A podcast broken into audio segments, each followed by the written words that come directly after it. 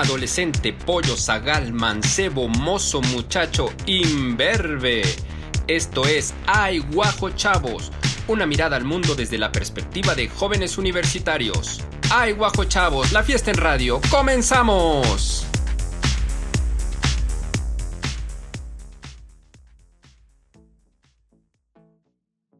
Buenos días, tengan todos ustedes. Esto es Ay Guajo desde casa.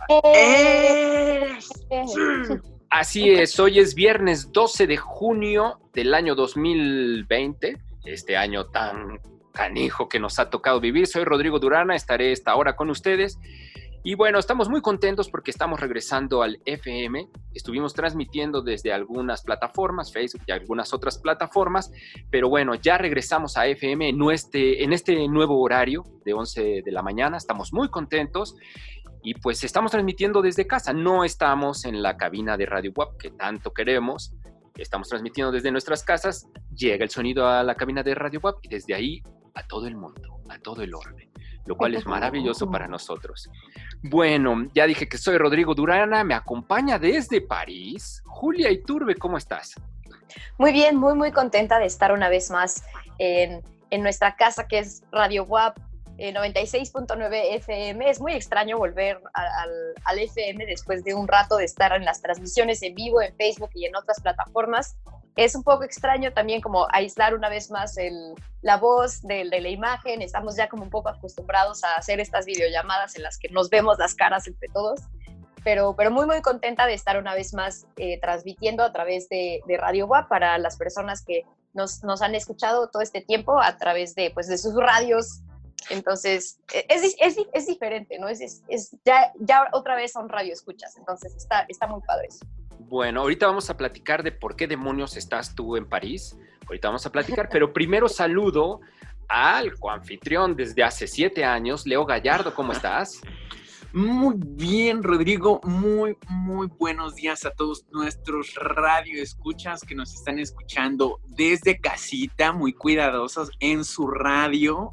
Los extrañamos muchísimo. Qué bueno que ya estamos de vuelta. Estoy muy, muy contento de ya estar aquí otra vez en casita, o sea, en mi casita, este, la mía, y en casita Radio WAP, que es aquí 96.9 FM. Y mira, esta semana que regresamos nosotros se da la noticia de que regresan los Lobos WAP a, jugar, ¿no? Entonces estamos muy, muy contentos, nosotros somos muy, muy, muy aficionados a los Lobos WAP. Leo Gallardo en especial quiere mucho al equipo y estamos muy contentos. Claro, sí, estoy, estoy muy contento, un poquito triste porque pues todavía no vamos a poder verlos como tal, ir al estadio, semitas y refresquito, chelita y todas esas cosas, pero sí muy contentos de que tenemos equipo en casa y que ya lo vamos a disfrutar como lo estábamos disfrutando ya unos cuantos ayeres unos cuantos ayeres. Bueno, en, más tarde va a estar con nosotros la maestra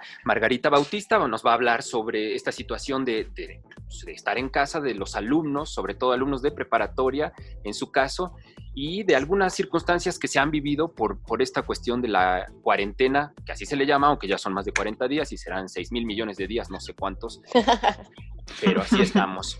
Bueno, entrando ya en, materia de discusión o en materia de la plática, la charla que vamos a tener, Julia Iturbe, tú te fuiste a París de intercambio, te fuiste pues, un semestre a estudiar a otro país y ¡pum! te toca la pandemia. Sí, ¿Cómo, ¿Cómo fue eso? Porque pues ya Francia tuvo su pico y ya bajó y están ahí y tú sigues ahí en Francia. ¿Cómo, ¿Cómo fue esta experiencia? Pues fíjate que fue como muy interesante en, un inicio porque em, creo que había como una, cierta incertidumbre, más bien, eh, pues, incredulidad de la gente, ¿no? O sea, como que muchas veces a, mí me tocó que a, principios de, febrero, yo, yo, yo empecé este semestre, eh, me tocó el semestre, segundo semestre del año en... El del año escolar, el intercambio, entonces yo empiezo en enero y mi semestre era normalmente de enero a, junio, ¿no? Entonces, pues enero yo, yo tomo eh, un vuelo para venir a Francia, estoy muy contenta, eh, estoy iniciando mi intercambio y pues por ahí de febrero se empieza a escuchar ahí como que hay eh, algunas, algunas personas que dicen que hay un virus, bla, bla, pero pues se siente como muy lejano, ¿no? Se siente algo como que nunca va a llegar aquí, no se sabe nada, etcétera. Y pues por ahí de febrero eh, se empieza a hablar de que eh, empiezan a subir los casos en un país súper cercano, que es Italia, y pues empieza eh, a haber como tensión porque también de los mismos estudiantes de intercambio, pues había personas de, de, otros países como Estados Unidos, como Italia, como Austria, Alemania. Y pues estaba yo, que soy mexicana, había otras chicas de Brasil, etcétera. Entonces, como que empezó a ver eh, los distintos puntos de vista, ¿no? Como que, a, por ejemplo, a los, a los, estudiantes de Estados Unidos les pidieron que regresaran de inmediato a su país. Fue así como una orden. Y, y eh, para los estudiantes, por ejemplo, de Alemania o de Austria, les empezaron a mandar correos de la embajada que decía como les sugerimos que consideren a lo mejor regresar.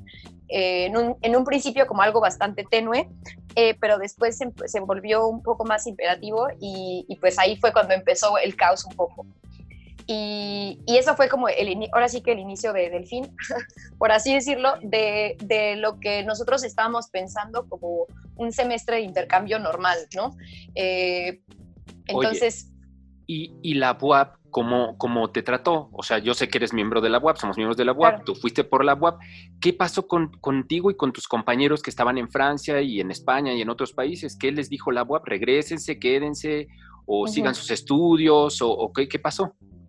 Fíjate que la verdad es que fuimos como muy afortunados, hubo muchísimo apoyo de parte de la universidad eh, en la cuestión de que eh, se, nos, se nos apoyó muchísimo en nuestra decisión, ¿no? O sea, sí, sí, se fue, sí fue muy claro el hecho de que por lo menos para nosotros los que estábamos en intercambio en Francia, debido a que pues la situación en Francia no fue tan eh, tajante como por ejemplo en España, ¿no? donde las fronteras cerraron eh, indefinitivamente y que eh, hasta, hasta ahora las fronteras están cerradas. ¿no? Entonces a los estudiantes de España sé que, eh, o sea, no estoy 100% segura, pero sé que sí hubo un poco más de fuerza en, el, en, en pedirles que regresaran al país.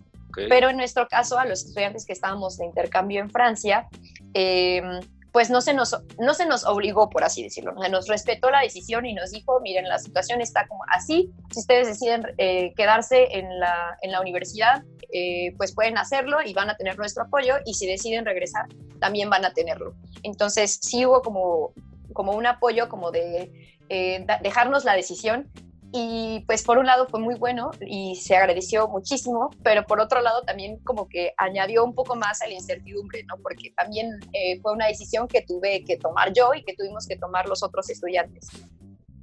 Oye, Julia, y, y tú que estuviste con muchas personas de intercambio de otros países, con, con los mismos este, alumnos de allá, cómo fue el choque cultural con respecto a cómo lo tomaron, o sea, cómo se portaron ellos, cómo se portaron las personas de otros países para poder uh -huh. tomar esto de la pandemia.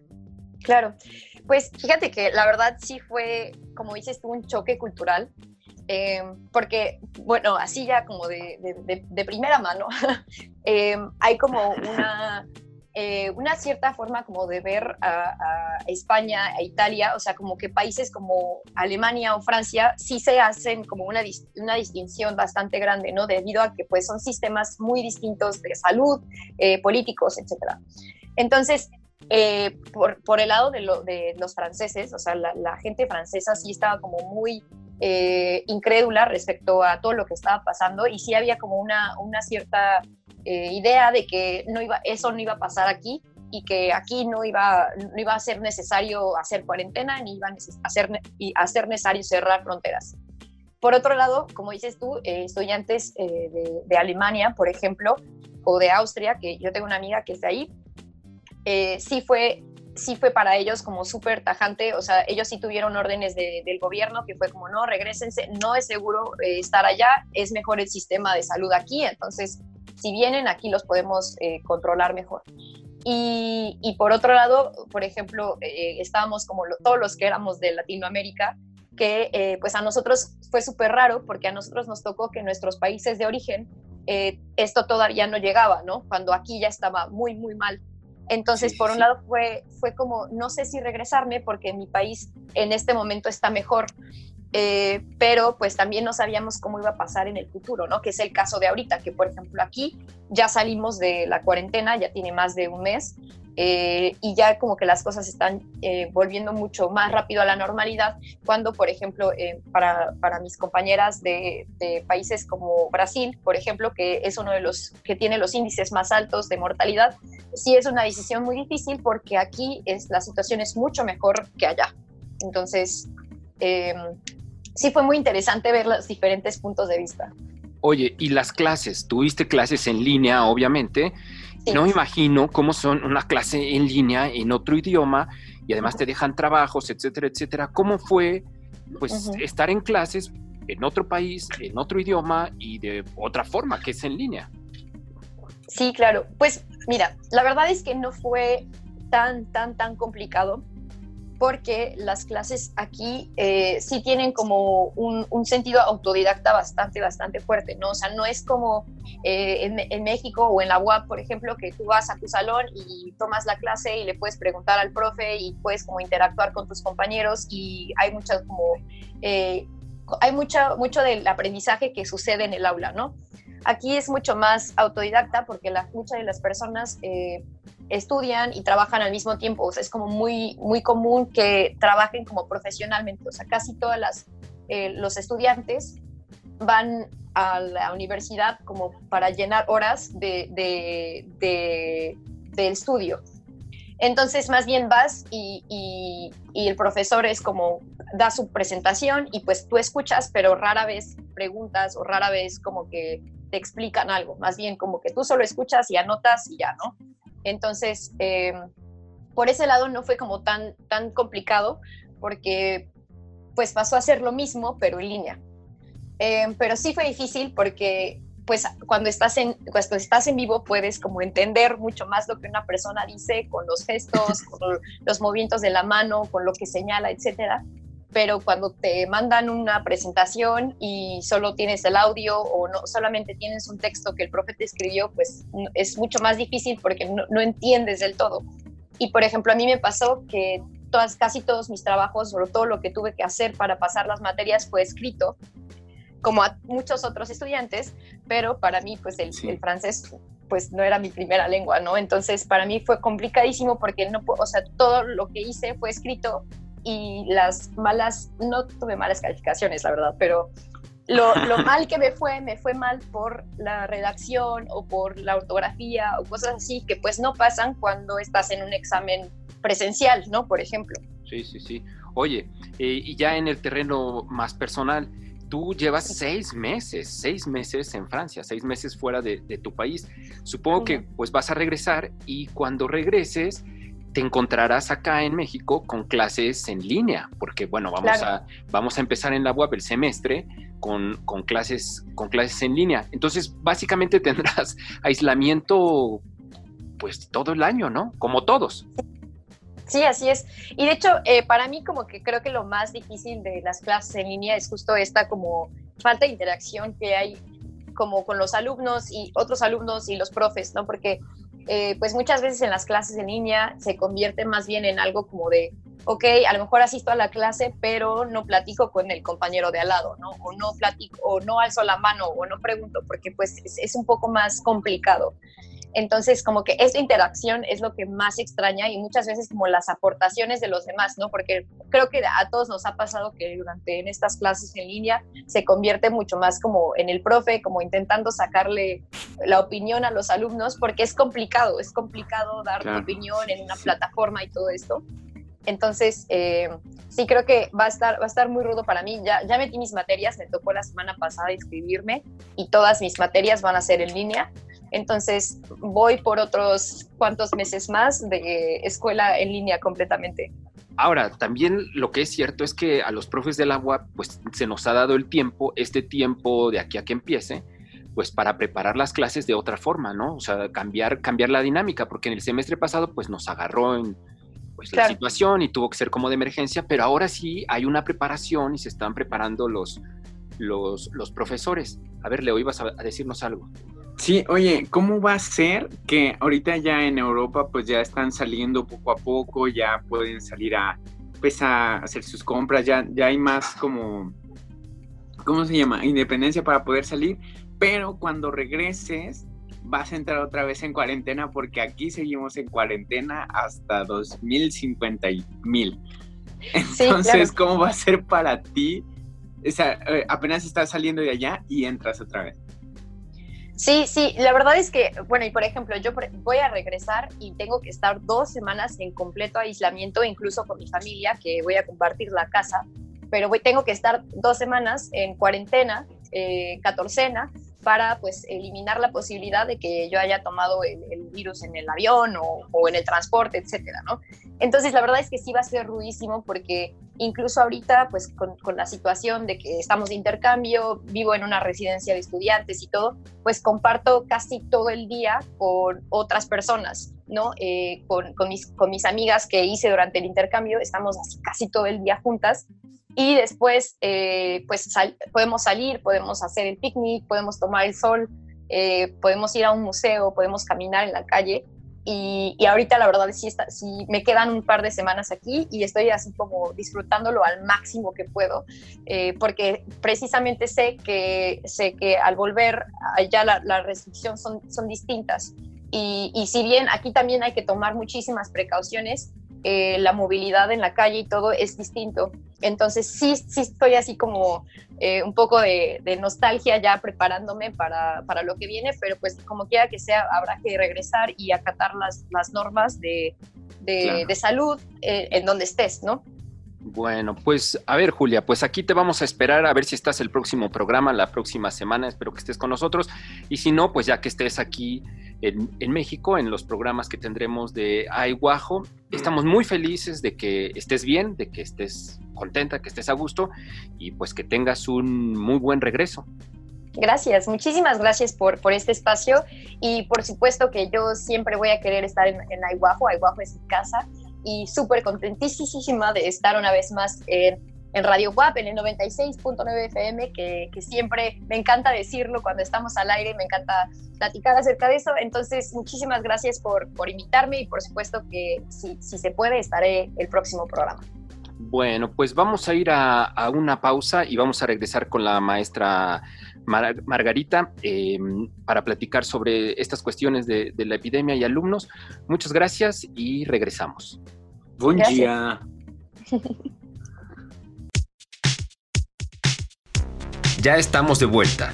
Esto es Ay Guajo Chavos desde casa. Bueno, pues ya estamos de regreso después de esta pausa y miren ustedes, nos acompaña el día de hoy la profesora Margarita Bautista, que ella es profesora de una preparatoria, de nuestras preparatorias de la universidad, y quien realizó una serie de dinámicas con alumnos en, esta cuarentena durante las clases estas que, pues, que se dieron en línea. Ella realizó algunas, algunas dinámicas y salieron unas conclusiones pues bien importantes, sobre todo en esta situación en la que estamos, que es nueva para los alumnos, y también nueva para los demás, nueva para todos, estar encerrados en nuestras casas y tratar de tener una vida pues más o menos normal. Hola Margarita, ¿cómo estás? Hola, muy bien Rodrigo, mucho gusto. Qué bueno que estás con nosotros, gracias por, por, estar, por estar aquí. Y bueno, pues cuéntanos, ¿cómo estuvo esto de esta dinámica que realizaste? Bueno, pues se realizaron varias actividades, pero una de ellas estuvo muy, muy bonita porque todos los estudiantes empezaron a compartir sus diferentes experiencias, eh, emociones, reacciones, formas de pensar y ante, ante esta situación. Eh, la mayoría de los estudiantes comentaron que se dieron cuenta que esta experiencia les permitió conocerse personalmente. Quiénes eran ellos, cómo reaccionaban, si les qué les gustaba, qué les daba miedo, qué les daba esperanza y a quien extrañaba. Wow. La, mayoría de ellos vive en sus casas con sus papás. había personas que ellos estaban aquí en Puebla, pero sus familias estaban en otros estados. Ah, tenemos alumnos que no tienen mamá o papá, o que son hijos únicos, o que no se llevan bien con sus hermanos. Sí, porque además me imagino que pues, para la gente que, vive en sus casas con familiares, estar encerrados todo el día debe ser complejísimo. Sí, más siendo adolescente es muy difícil para ellos. Y por otro lado, los que dices que están solos, pues la soledad debe estar rudísima, ¿no? Sí, y aprender mucho de, de, valorar ciertas este, personas, valorar a su familia, reconocerse. Wow. Y oye, Maggie, y bueno, yo sé que, que muchos alumnos tienen mucha empatía contigo, tú generas mucha empatía con ellos y seguramente pues te, te consultan, te, te, han de escribir, te han de, te han de decir, oye Maggie, me pasa esto, me pasa esto. ¿Tú, ¿Tú notas que cambiaron las, las circunstancias emocionales de los, de los muchachos o son muy parecidas y simplemente es un matiz del estar encerrados? No, cambió totalmente. Depende mucho del alumno. Había alumnos que que, este, se volvieron más resistentes, hubo alumnos que se desesperaron con más facilidad, hubo alumnos que ni siquiera se dieron cuenta de lo que estaba pasando. Entonces, eh, yo creo que esto ayudó mucho para volverse a encontrarse con su familia, porque me acuerdo mucho que cuando estaba en la prepa, pues me buscaban mucho y ahora me doy cuenta que buscan más a su familia, que buscan más a sus amigos, a este, buscan como, como tener una red de apoyo entre amigos, primos, familiares, y eso es muy importante. Mira qué, cosa dices. Entonces, esta, esta situación de alguna forma ha hecho que, pues, que se humanicen o que, que tengan reunión con las personas. Que, que, se vean, que se escuchen, porque no lo hacían. Eso, eso. Sí, es algo que siempre criticamos los, los que nacimos en el siglo XX y que somos análogos, que no, que no nacimos con Internet y siempre criticamos eso, ¿no? Que ahora están como muy apegados. Sí, al Internet.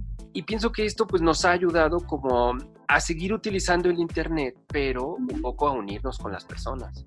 Sí, sí, y, y yo creo que están valorando mucho el contacto físico, el abrazarse, el de reunirse, y eso está padrísimo porque te humanizas sí está muy rudo. Mira, yo vivo solo y sí llevo mucho tiempo sin, sin abrazar, sin estas cosas, y sí es rudo, ¿eh? Y yo ya estoy, soy un anciano decrépito. No me imagino para los muchachos adolescentes con sus hormonas lo rudo que ha de ser.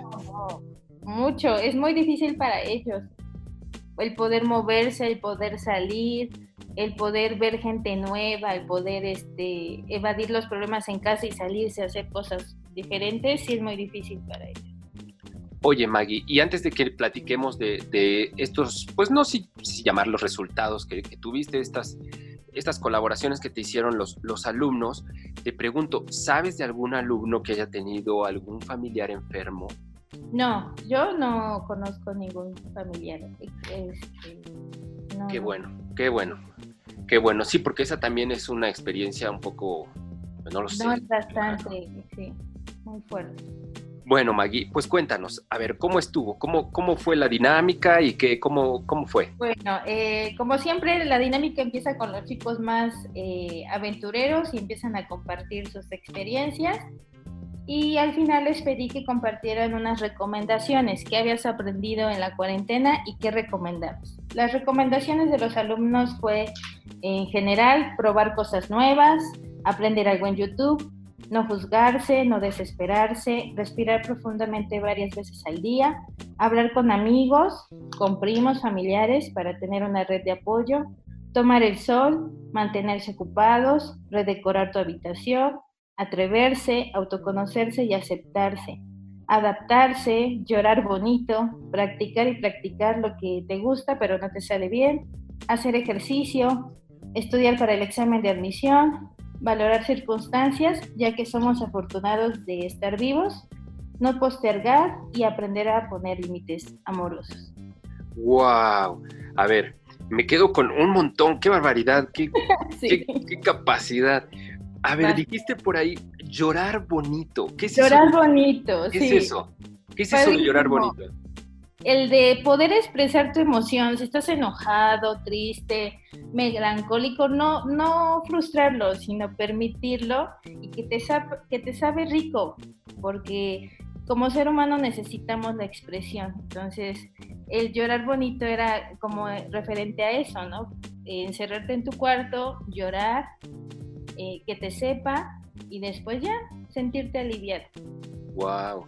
Oye, muchos, muchos papás nos escuchan, ¿no? O sea, en realidad el programa es, sobre chavos, pero nos escuchan muchos, muchos adultos, muchos papás. Como papá, ¿cómo le pueden hacer cuando pues el hijo trae acá la tristeza o la alegría y llora? Y pues yo recuerdo a mi papá, mi papá es del mediados del siglo pasado, si yo lloraba se sacaba de onda, ¿no? Incluso hasta se podía, se podía enojar mucho, ¿no? Entonces, no llores. Y, incluso mi madre, ¿no? Ya no llores. Y, uno aprende a no llorar. A los, a los papás de ahora, pues hay que aguantar, ¿o qué, ¿o qué nos puedes decir? No, yo creo que, bueno, en la actualidad hay una apertura, ya se llama inteligencia emocional, donde nos recomiendan que es importante observar la emoción, reconocerla, identificar por qué me siento así y después expresarla, sacarla, porque incluso se ha, se ha investigado que puede provocar enfermedades. Pero lo importante aquí es permitir al chico o a la chica que, que se exprese, ¿no? Que, si quiere llorar o enojarse, se, darle espacios íntimos a ellos darles este, que se encierren tantito, que lloren, que se enojen, que se frustren. Es importante la frustración en los adolescentes. Y ya después que salgan, ya más tranquilos, ya poder platicar con ellos, ¿no? No juzgar, no criticar, no este, castigar. A ver, dices esto de la frustración, me llama mucho la atención, porque porque es importante la, la frustración. Bueno, en la actualidad los jóvenes todo lo tienen rápido, inmediato. El celular lo, lo reciben rápido la información y lo contestan rápido y, y, así. Y nosotros no, nosotros para poder conectarnos al internet esperábamos 20 minutos o para poder ver a nuestro amigo en una semana. y ellos no, ellos lo tienen inmediato todo. Eso provoca que no sepan esperar. Y eso se, se enojan, se, sí, se enojan y se frustran y no es bueno que, que, un adolescente no sepa esperar. Entonces sí es importante que, que, se frustre y que acepte que está frustrado. Sí, que se enoje, que, se frustre y que no hable un día o, una, una, hora y después se contente. Eso es todo, eso es todo. A ver, otro, otro de las recomendaciones que nos hacen estos muchachos es lo de poner límites. Esto me, llama mucho la atención, ¿no? Poner límites. sí, aprender muchísimo y muy importante. Mm, debemos, como seres humanos, aprender a decir que no, así no queremos prestar algo, a saberlo decir, oye, no, no te lo quiero prestar o, o no, no, lo, no lo cuidas como yo, mejor te presto otra cosa. Este, o estoy cansada de lavar tanto traste en vacaciones, ¿no? O en cuarentena. Entonces sí hay que aprender a, poner límites, tanto a papás como hermanos, como amigos, como pareja. Y con estos límites, supongo, Maggie, pues también ceder. Porque luego mis límites a lo mejor chocan con los límites de mi mamá. ¿Sí? Y, habría que hacer ahí una negociación, aunque, la, aunque la mamá lleve las de ganar, porque es la mamá pero sí podría, podría uno negociar, ¿no? Sí, los adolescentes tienen que aprender a negociar y los papás también tienen que aprender a ceder. O sea, es, es ni tú ni yo, se llama ganar y ganar, ¿no? Es yo quiero este quiero un chocolate, bueno, pues que o un pastel, quiero que me compres un pastel. Bueno, ¿qué vas a hacer para ganarte este pastel? ¿No? Entonces es, esa parte de poner límites amorosos, por eso son límites amorosos, porque cuando digo amorosos tengo que ser empático con el otro para no lastimarlo y para que yo también sepa que necesita el otro. Wow, está muy fuerte. sí. Está, muy fuerte. Oye, y em, respecto a los papás, porque luego lo que yo he visto, a lo mejor estoy equivocado, pero yo he visto que a veces los muchachos son muy un poco agresivos con sus papás, ¿no? Les, les exigen, les exigen muchísimo. y, yo me pongo en el lugar de los adolescentes y lo entiendo, pero también me pongo en el lugar de los papás y estar soportando al chamaco grosero que te está exigiendo, cuando además de que tú vas a trabajar y le, haces todo para que esté bien, todavía te exige y es grosero contigo. ¿Cómo, ¿Cómo poder manejar eso para los papás?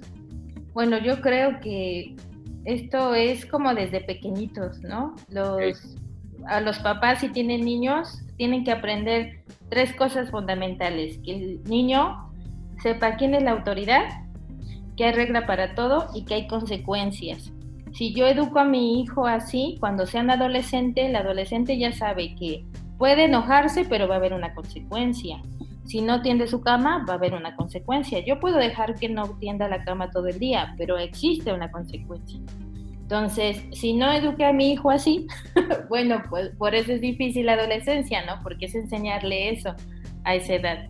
Entonces, mucha paciencia a los papás, mucha firmeza, también mucho, mucha empatía, porque los adolescentes están viviendo actualmente una adolescencia muy difícil. A nosotros no nos tocó así, nos tocó un poquito más fácil. A ellos les toca violencia, inseguridad, muchísimas cosas. Y más les tocó ahorita temblor, les toca este conovirus, entonces sí está más complicado para ellos. Ser más pacientes ser pacientes y no dejarlos, ¿no? Porque luego, pues, pues mejor me hago el loco y ya no, le hago caso y ya me evito la bronca. Y eso es un abandono emocional. Wow, qué, qué difícil, ¿no? Ser papá. Sí, sí, muy bien. Bueno, y ya el último que vi que me llamó la atención, que escuché, es el de estudiar para el examen de admisión. Sí. Está rudo también, porque bueno, ahora cambió, cambiaron las dinámicas, ¿no? Totalmente, totalmente cambió. La dinámica es gratuito, es en línea, no sabe qué van a llevar y además este, no sabemos fecha. ¿No? No sé si ya hay fecha, no.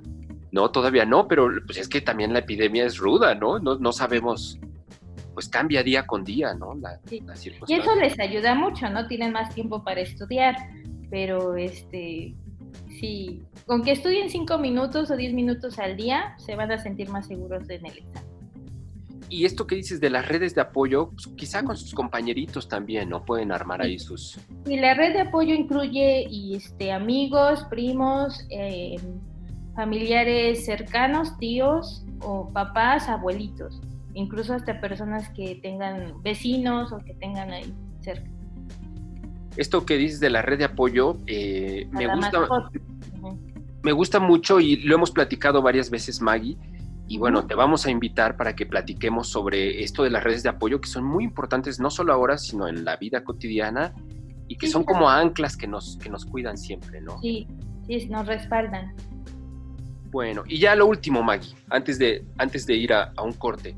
Eh, pues como profesora, eh, lo, complicado que ha sido, yo también soy profesor en la universidad, lo complicado que ha sido dar las clases en, línea. He escuchado muchas críticas de, alumnos, con toda razón, con justa razón, pero bueno, los profes, pues hicimos lo que pudimos, nos adaptamos como pudimos, pero no todos son así, ¿no? Hay profesores que ya son muy grandes, que les cuesta pues de pronto mucho trabajo entrar al internet y cambiar la, dinámica. ¿Tu experiencia cómo fue? Porque sí está rudo, o sea, sí, sí está rudo y ni modo, nos adaptamos y hay que hacerlo porque pues, no hay de otra, ¿no? ¿Cómo pues, fue tu experiencia? A mí me gustó mucho, yo descansé, porque, este, bueno, yo tenía desde el inicio eh, del ciclo siempre hago grupos, grupos de Facebook o grupos de WhatsApp, para mí es más fácil. Incluso hago a veces orientación por WhatsApp porque el chico se, se relaja más en WhatsApp porque no lo ve que en persona. Entonces a mí la verdad me ayudó muchísimo porque la información la fui como este, organizando y la fui repartiendo y toda la semana recibía las tareas, ¿no? Entonces yo me organizaba. Para mí me, a mí me gustó mucho, me, me gusta mucho esta experiencia porque este, te da tiempo de como de organizarte, de darte cuenta que tienes que cambiar, que los chicos también no saben usar la tecnología o no quieren usar la tecnología también para, no para entretenimiento, sino para cumplir en la escuela. Entonces, este, está padre, o sea, la verdad a mí sí me gustó mucho. Bueno, pues, pues qué bueno, Maggie. Te, felicito y, y te felicito mucho por, por, la empatía que tienes con los alumnos, por, por la ah. forma en que, en que llevas siempre tus clases y, y, tu relación con alumnos y con papás, porque también los papás te, te buscan mucho y, y se apoyan en ti en, una etapa bien difícil que es la, la, prepa, ¿no? Te felicito mucho y te agradezco mucho que hayas estado y te vamos a invitar para que hablemos de otras cosas sobre, pues sobre los muchachos, ¿no? Sobre los, sí, claro Que sí. Claro que sí, con mucho gusto. Pues muchas gracias Maggie, que estés muy bien y nos, nos escuchamos pronto. Gracias, saludos a todos.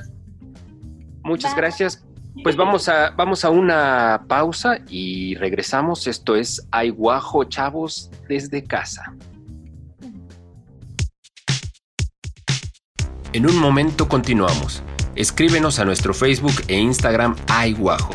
Esto es Aiguajo Chavos desde casa. Bueno, pues ya estamos de regreso. Muchas gracias por seguir con nosotros. Esto es Ay Guajo desde casa. Hoy es viernes 12 de junio. Estamos muy, muy contentos de estar aquí. Agradecemos mucho a la maestra Margarita Bautista, obviamente a Julia que estuvo en el primer bloque. Y ya en este último bloque, Leo Gallardo, vamos a hablar básicamente de, tú eres un estudiante de la universidad, estás en dos carreras, estás en una carrera técnica, en una carrera de licenciatura, ya estás terminando, ya estás terminando la licenciatura. ¿Cómo ha sido este proceso? Porque, a ver, primero que nada, lo de música. ¿Cómo, cómo fueron tus clases de música? No me imagino. Eh, ha sido bastante, bastante interesante. Créeme que cuando nos dijeron que nos íbamos a cuarentena, lo primero que pensé, porque no fueron tan solo las clases, como dices, sino el instrumento el instrumento es básico, pues obviamente en la escuela de música. Y yo dije, ¿cómo este, nos van a checar, por ejemplo, la técnica, cómo el profesor va a ver en las videollamadas, que no, este, por ejemplo, a veces tiene retardo la, la videollamada y tú estás tocando y si te dice alto no sabes en dónde te equivocaste. Entonces fue todo un show, pero pues eh, muchos profes lo tomaron muy, muy diferente, tal vez este, algunos lo hicieron por videollamada, otros tenían que subir su video. Fue, fue bastante complicado y creo que va a seguir siendo bastante complicado este, el poder ejecutar un instrumento a través de una videollamada, que sí se da, ¿eh? se ha dado el caso, no antes de la pandemia que te dan masterclass los, los profes o los artistas, los mismos artistas, que te dan clases de bajo por internet o clases de piano y cosas así, pero creo que este, es algo muy importante y lo, lo que todo mundo quería es tiempo. Entonces creo fue que, que, fue muy importante para los músicos el poder tener tiempo para estudiar su instrumento. Muchos de mis compañeros, tan solo en licenciatura, en la, en la escuela de música y en el técnico, han subido este, videos de cómo se graban, de sus recitales, de, de los estudios que han hecho de su instrumento y son espléndidos, son maravillosos también los de artes.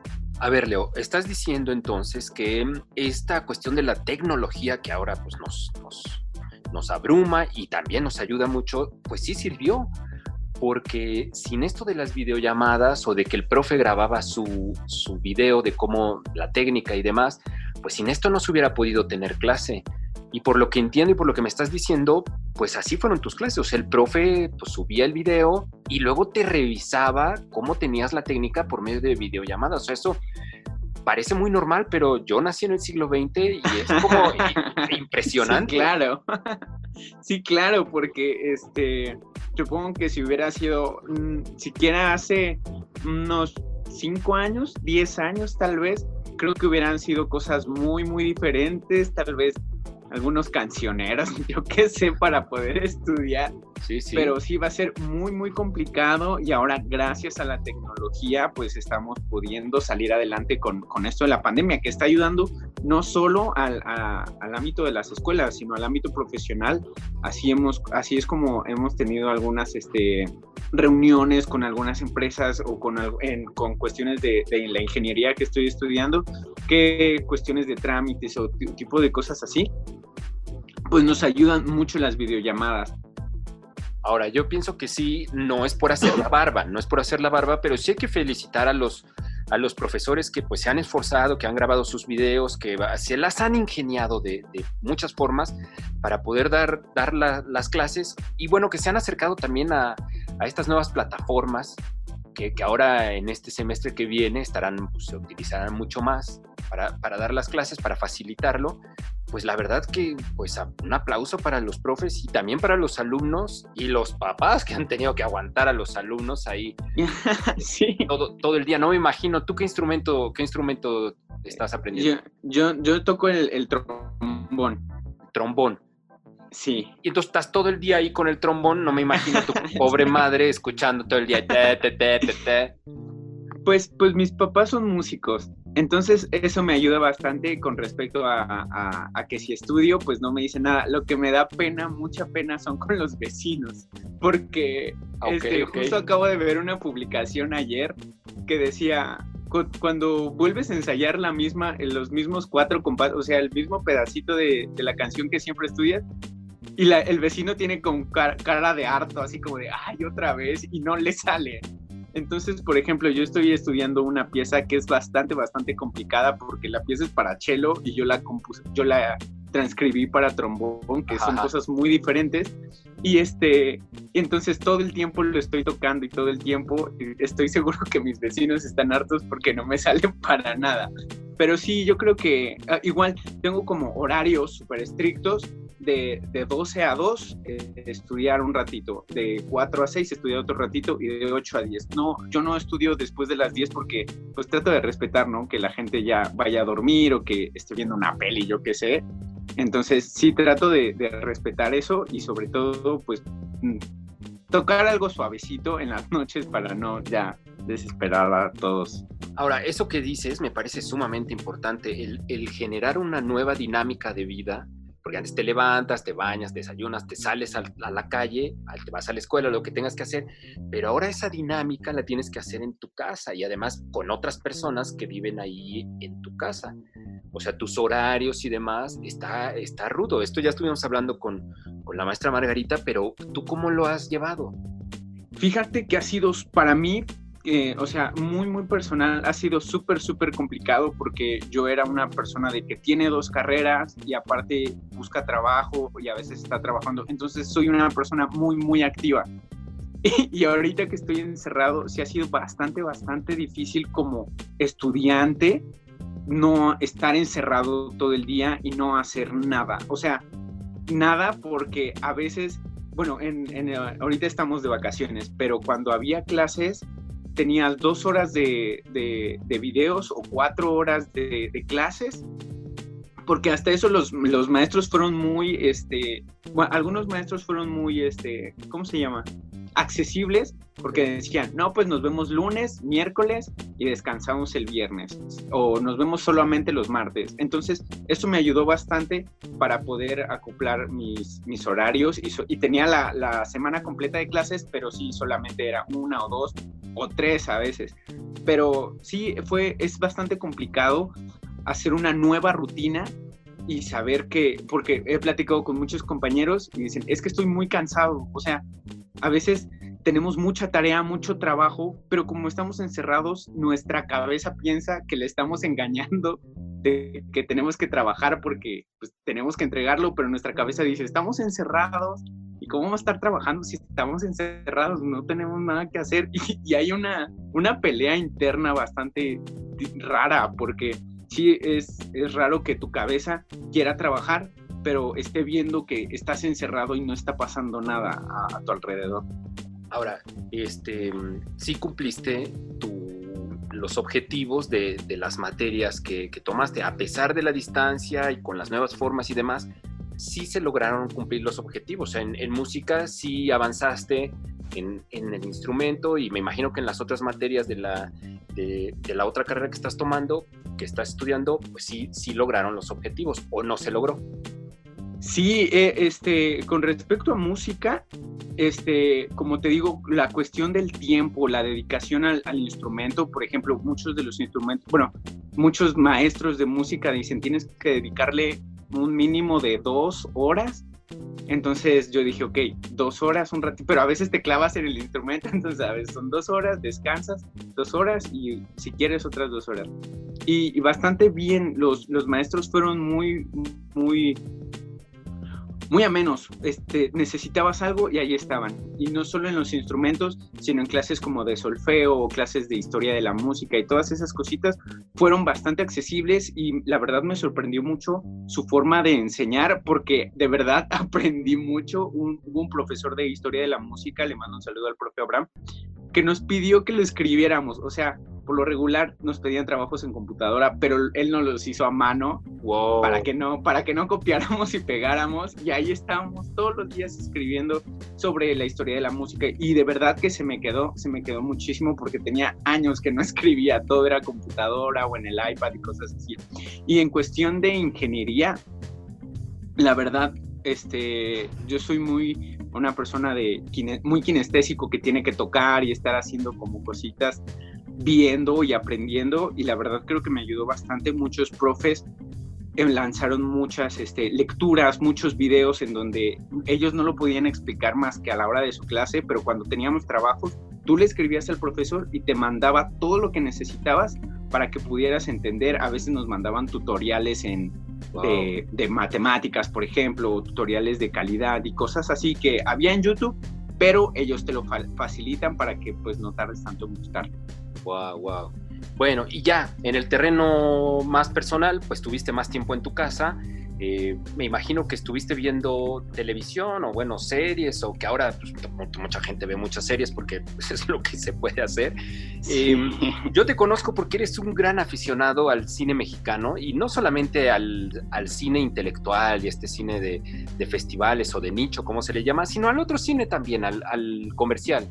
Este, de los dos, tú eres muy, muy aficionado al, al cine mexicano y, y que lo sé porque te conozco, ¿qué películas mexicanas recomiendas, nos recomiendas, así rapidísimo, rapidísimo, este, para pasar un buen rato? Este, pues hay muchas, muchas, la verdad es que vi bastantes, pero los que tienen Netflix pueden ver este, películas por streaming. Les voy a recomendar, en Netflix está Chicuarotes, que la acaban de subir a, a, Netflix. Ya está en Netflix, ok, ok. Ya está en Netflix, es una película que habla de, en un pueblo están dos, dos, chicos que pues son muy pobres y bueno, la situación de un pueblo como tal, de una ciudad, de un pueblo, ajá, de un pueblito chiquito y cómo se vive la pobreza, cómo se vive este, cómo el pueblo siempre maneja cosas y todo ese, todo ese tipo de, de acciones está bastante interesante, a mí me gustó mucho, mi mamá es como de, ahí dicen muchas groserías. Mi mamá es como de, ¡Ey, están diciendo groserías! Quita eso. Pero le, le, llamó tanto la atención que sí se quedó viéndola, pues, aguantó las groserías, las aguantó. Pero es que es la verdad, o sea, te lo plantean como tal, muy, muy buena. Igual otra película mexicana que está en Netflix, creo que se llama Ya no estoy aquí. Ajá. Es una película hecha en Monterrey. Le ha ido muy y bien. es algo, sí, bastante buena. Y, y he comentado con, con mucha gente que, a veces te pintan Monterrey como muy bonito, todo de gente fancy, gente fresa y cositas así, pero esto nos plantea como las babelas de Brasil, ¿se llaman babelas? Ah, las favelas. Las ah. favelas, las favelas de Brasil. Es algo parecido así, es una historia completamente diferente, los actores parece, o sea, parece que de verdad lo sacaron de ahí porque hay partes en donde hablan como muy muy barrio, que eso no puede estar, se parece que eso no puede estar escrito en un guion, sino que hay, una parte de, esa película que hablan tan rápido que ni siquiera ah, no, se, no se entiende lo que dicen, porque es muy de barrio, muy de, muy de Monterrey. Okay, Entonces, mucha gente que vive en Monterrey o que estuvo en Monterrey le va a entender, pero cuando no estás ahí es, es como, eh, ¿qué está pasando? Pero cumple su propósito, cumple entretenerte, cumple estar ahí. Entonces, a ver, Chicuarotes, que además la dirige Gael García Bernal. Por sí, muy buena, súper recomendada. Y esta que dices de, Ya no estoy aquí, que es de Fernando Frías, que también es de Monterrey, ¿no? O sea, la, la, situación ocurre en Monterrey. Yo vi, aparte de estas, la, de Cinti, la, la Regia, Sí. Y fíjate, porque tú sabes que yo siempre denosto y que no, que las películas horrorosas y demás. Y tú me dijiste, ve Cindy la Regia. Entonces, vi Cindy la Regia y no me pareció, a pesar de ser una comedia, pues podría decirse muy simplona o yo que sé, como lo quieran catalogar, está bien hecha y la situación está bien planteada, la comedia está bien planteada no está exagerada como muchas comedias mexicanas, está, está accesible, o sea, no al nivel obviamente de, de o, de Ya no estoy aquí, pero para la gente que le guste como lo palomero, está bien esa película. Claro, sí, fíjate, este tipo de películas es, es muy mexicano, es muy de familia, o sea, que los domingos antes se iba al cine, entonces que los domingos vámonos todos al cine, toda la familia, y ven ese tipo de películas porque le agrada a la gente, no está tan pesada, no es como de muchas groserías, matar, violencia, como era al cine mexicano de antes, que era pornografía, peleas y groserías, ¿no? Sino ahora se está, está mejorando en cuestiones de comedia, en cuestiones de contar historias. Entonces, Sin de la Regia, esta, esta la pueden encontrar ya sea en su en, en Amazon, en Amazon Prime, o la pueden buscar en Google, googlearla y a ver en dónde se, se puede ver. Pero la verdad, Cindy la Regia, eh, también hay una que se llama Mis Reyes contra Godines, La Rebelión de los Godines. Todas estas películas mexicanas nuevas, la verdad es que le están echando bastante, bastante, bastantes ganas. Y sobre todo que, que Netflix o los nuevos patrocinadores de las películas le están metiendo presupuesto y hay una gran producción detrás para que se pueda llevar esto a cabo y las películas, como te digo, cumplen el propósito de entretener. No es como de, ah, esto va a ganar un Oscar. No, no, no, no. Es el propósito de entretener y que todavía la puedas ver si quieres otra vez con otra persona y decir, ah, es que esta parte me gustó y así. Ok, y, bueno, ya no, estoy, ya, no estoy aquí, esa me parece que esa sí podría ir como a, muchos festivales y ganar, sí. esa, está, esa sí está en, otro, en otro rubro, en otro nivel, y Chicuarotes también le fue muy bien en, en algunos festivales y demás. Bueno, Leo, vamos a, vamos a estar platicando en otros programas. Ojalá nos recomiendes más sobre, sobre películas. Seguramente muchos intelectuales de la cinematografía dirán, ahora, ¿por qué recomiendan eso? También les vamos a recomendar de otros. Si no, yo les recomiendo, eh, yo tengo un Instagram donde recomiendo todos los días una película distinta. Este, y, y ninguna, casi ninguna es comercial. Casi todos son así de, de la intelectualidad y esas payasadas. Entonces, Cinema Cavernícola, si quieren verlo. Y hay algunas, este, también algunas eh, columnistas que aparecen en, Radio Guapo sobre, sobre esto de, las películas. Y bueno, pues muchas gracias, Leo, por, por, estar aquí. Obviamente estarás en los siguientes programas. Estamos muy contentos de regresar al, al FM. Desde casa está raro no estar en el, en el centro del universo, que es la cabina central de Radio Guapo en el edificio Carolino. Pero bueno, ni modo, ni modo. Nos adaptamos y ya estaremos este, pues regresando pronto, espero, algún día a, la cabina que tanto queremos. Sí, eh, eh, lo que me gustaría recomendarles que en esta cuarentena, los que están en casa, los que se pueden quedar en casa, que aprendan algo nuevo, que vean películas que sean abiertos a todo, en música, que sean abiertos en teatro, que sean abiertos en todo, para poder tratar de entender, tenemos todo el tiempo del mundo para poder encontrar algo nuevo, aprender un instrumento. Hay tutoriales en YouTube de todo. Entonces, si quieren aprender a cositar, si quieren hacer, eh, tocar un instrumento, lo que sea, lo pueden hacer y sobre todo divertirse para no entrar tanto en conflicto. Bueno, pues ahí está. Pues muchas gracias a todos ustedes por habernos escuchado. Muchas gracias a Julia Iturbe, a la maestra Margarita Bautista y a ti, Leo Gallardo. Eh, muchas gracias a ustedes, Radio Escuchas. Nos escuchamos la próxima semana. Y como siempre terminamos, recuerden que todos somos lobos. Todos, todos somos, guapos. Adiós. Sean felices. Qué gusto regresar. Bye, bye. Chao, bella, chao. Bye, bye. El momento de irnos ha llegado. Gracias por dejarnos acompañarle. Sigan las incidencias del programa de hoy en Instagram y en nuestro Facebook Ay Guapo una mirada al mundo desde la perspectiva de jóvenes universitarios. Nos escuchamos la próxima edición. Sean felices. Goodbye.